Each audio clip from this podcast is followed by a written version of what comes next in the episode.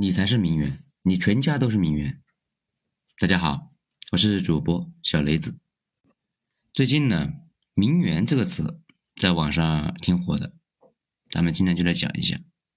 文章是来自于二号头目的九编文集。这个社会啊，一直以来呢有个特点，谈不上多好，那也谈不上有多坏，就是对别人标签化。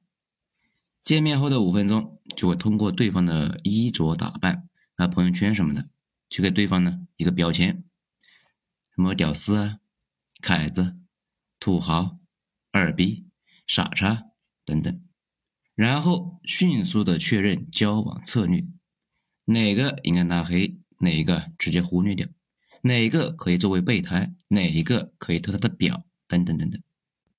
这呢？也是为什么那些偏屌丝的 PUA 课程，往往第一节就是改善形象。这个社会非常看脸，如果不懂什么是偷表呢？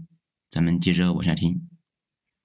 把这个逻辑再往下延伸一下，这个玩意啊，几乎就是一个社会规则，自然有人利用这个规则，而且呢，国内外那都是通病。很早以前的纽约，那有一句谚语。这座城市里有一万个波斯王子，说的呢是上世纪伊朗革命之后，伊朗国内的旧势力那被清洗了，绝大部分的权贵都出逃到了美国、英国，在这些逃难者当中，就有不少人的财富规模那大到离谱啊！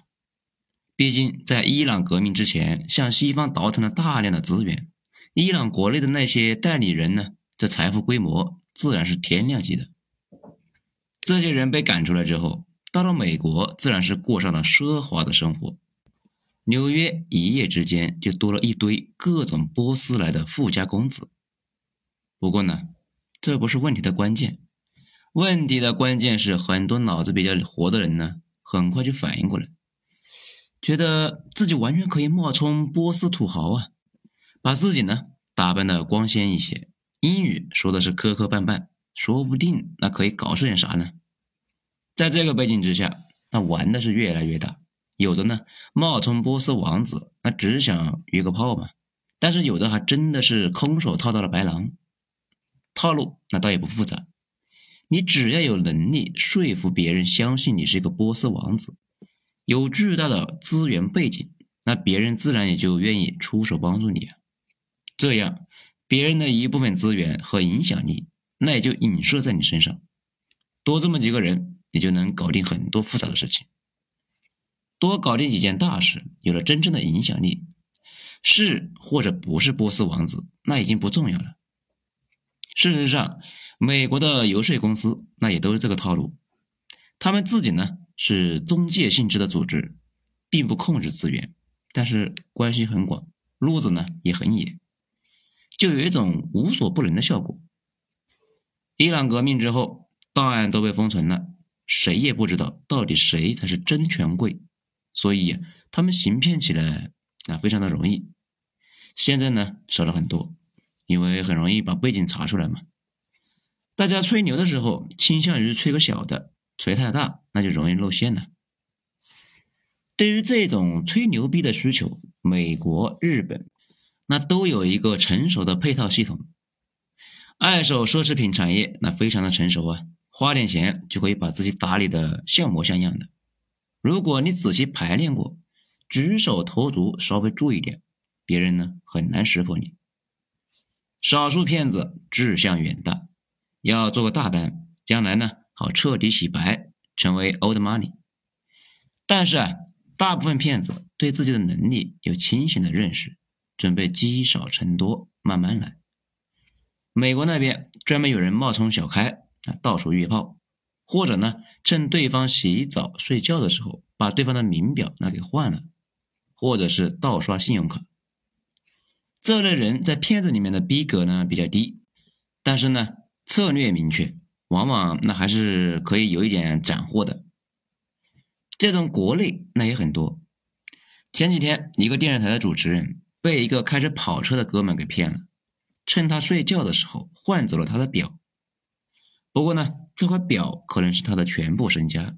他在微博上实名揭发了对方全家是老赖，欠了无数的钱。开的保时捷呢是十八手的二零零七款，才二十万。自己呢也是个蠢女人，被外表蒙蔽了双眼，做了小三又赔了个表。这顶着网友不太友善的嘲讽，一直闹到最后，对方把表还给他之后，才罢休啊。从这件事情，那大家应该也能看出一个问题：想钓凯子的人那太多，以至于催生出一个新的行业，专门呢骗他们这帮人。毕竟啊，他们有一个把值钱玩意都带身上的毛病。可能呢，有不少人啊看过这个新闻，可能是自媒体这一手导演的。新闻倒是有可能是编的，但是这类的事情呢非常的常见。咱们尽管主业是在搞软件，业余呢不是在做自媒体吗？据我所知，自媒体行业里面这种事太平常了，在视频和小红书领域，那属于是公开的秘密。咱们呢给大家举个例子就知道了。众所周知，保时捷跑车租一天呢是五六千。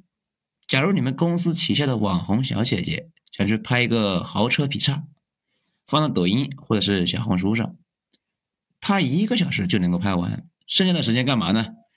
这个时候拼团的优势，来那就看出来了。五六个网红一起租，均摊一下，他好你也好啊。一般一个精致的女生成本那是高了去了呀，无数的衣服化妆品那就是个天价。还得到处溜达拍照，那多少钱都不够花。家里没点矿啊，那确实比较难搞。其他的呢，能拼就拼。在他们的行业内部，那不算啥，不磕碜。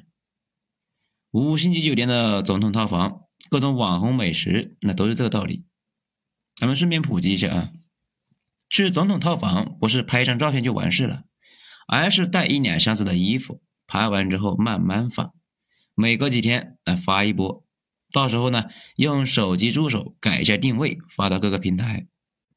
不过呢，一般是不会出现这两天截图里面那种十来个人去一个酒店，或者说很少，三四个正好。那这样玩下来，就造成了整个抖音和小红书上的人人均保时捷，天天宝格丽，那没个十个八个的爱马仕，你当什么时尚博主啊？在这种情况下，那又无形之中提高了观众的观赏阈值。那现在的观众的品味啊，整体是越来越刁啊。博主们需要在粉丝里面树立威望，所以自己就不能是个 low 逼。你那么 low，那怎么引导大家呢？不能够引导，那大家看你干嘛呢？只要尽量节省的把自己的人设搞上去，那舔狗那是一大把，尤其是有钱的舔狗，花起钱来。就跟那刚才签似的，一般每个网红都有几个巨型舔狗，而且呢还有一些小舔狗，他们靠这个维持基本生活，以战养战。而且啊，大家也都知道，对于那些啊只有一张脸并且没有实质资源的人来说，真的钓到凯子的概率相对呢较低。毕竟凯子们呢可选择范围呢更大一些，更愿意找那种又有脸又有资源型的。但总有些凯子脑子有问题嘛，小姐姐们呢都在对赌啊，看看自己能不能碰上这么一个。只要现实中有这么几个案例，就会驱使其他人前仆后继的往上冲啊。那讲到这里啊，大家可能就有点纳闷了啊，真正的凯子会在乎妹子的朋友圈的珠光宝气吗？这个呢，就涉及到另外一个问题，奢侈品的本质不是炫富。炫富呢，那是给屌丝看的；贫瘠那是没法炫富的。就好像啊，咱们骑着最新款的电动车行驶呢，在老家的田埂上，那咱们呢就是田埂上最靓的仔呀。那但是在北京，这玩意几乎没有任何竞争力。所以说，奢侈品的本质是圈儿。把这些豪奢的玩意放在朋友圈，就跟那狗子在电线杆上撒了泡尿似的。其他人一眼就看出来他们是在哪个圈，人一般都倾向于自己圈里面人互相玩。咱们再说“名媛”这个词啊，也不是什么好词。“名媛”这个词最早呢是从民国开始用的，大家可以注意一下，民国报纸上提到的名媛啊，基本都是电影明星蝴蝶这类的，还有类似于赵四小姐这种明星，那好理解，本身就是靠曝光和各种花边的消息活着的呀。那咱们说说赵四，赵四呢，他老爸当过几天的北洋政府的副部长，大家知道啊。北洋本来呢也没几年，北洋政府本身那就非常的弱，而且政府内阁就跟走马灯似的，总统呢都好几个，更别说下面的领导了。后来他爹就被赶下了台，他们一家呢在天津的租界那一直干耗着，他那一直想跟着张学良嘛，不过张学良那不是有老婆吗？一直熬到小张的老婆死了，才在宋美龄的撮合之下。五十多岁的时候，和小张那结了婚，做了一个大半辈子的爱奶。至于那个朱梅云，那她就冤的要死。一九三零年那就嫁人了，第二年呢突然出了名，说是被人编排到打油诗里面去了。把他编进去，主要原因是因为比较押韵，因为他的小名叫朱武，跟赵四呢非常的搭。这也就是那首著名的《哀沈阳》。赵四风流朱武狂，翩翩蝴蝶最当行。温柔乡是英雄冢，哪管东市入沈阳。那个朱武呢，就是朱媚云。他对这个事情呢非常不满意，不过也没招啊。反倒是类似于宋家姐妹那种，基本上是没人叫他们名媛，因为他们的活动圈子非常的小，只和自家人以及大佬们打交道。比如大姐和二姐，那都是孙中山的秘书，外面的人呢不知道。而且如果把宋美龄叫名媛，那多少啊，感觉有点轻浮。如果全社会到处呢流传着各种花边新闻，可想而知，日常抛头露面。那要知道，在那个时代，女性抛头露面依旧呢也不是什么好事。真正的大家闺秀都是内部消化解决。谁会在电报纸上面天天的抛头露面，让所有人谈来谈去呢？这不是交际花，那是什么呀？这呢，就是为什么上世纪九十年代，有记者呢采访曹锟的小老婆，那发现老太太一把年纪，但是干净利索，身材高挑，气质呢也非凡。说您当年一定是上海的名媛吧？老太太非常的不高兴，当场就说。你才是名媛，你全家都是名媛。这整体来说啊，名媛就是那种比较活跃的，段子呢比较多，经常见报，花边新闻不断，基本上呢可以等同于交际花。只要出身稍微好一些，但是呢也不会太好。如果太好的，根本就不需要招摇过市。在所有的国家，上层社会都是一个个封闭的小圈子。就跟那个现在的德国似的，基本呢彻底隐身了。晚清和民国的上层呢，那也是内部通婚，不会像明星一样啊，成天的制造新闻，生怕大家给忘了。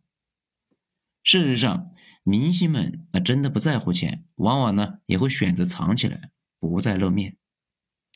到了现在，这个词呢越来越难听，继小姐、公主之后。又一个被夜总会和洗浴中心盯上的词，这个意义上讲，说那些拼团女孩是假名媛，嗯，也不太对。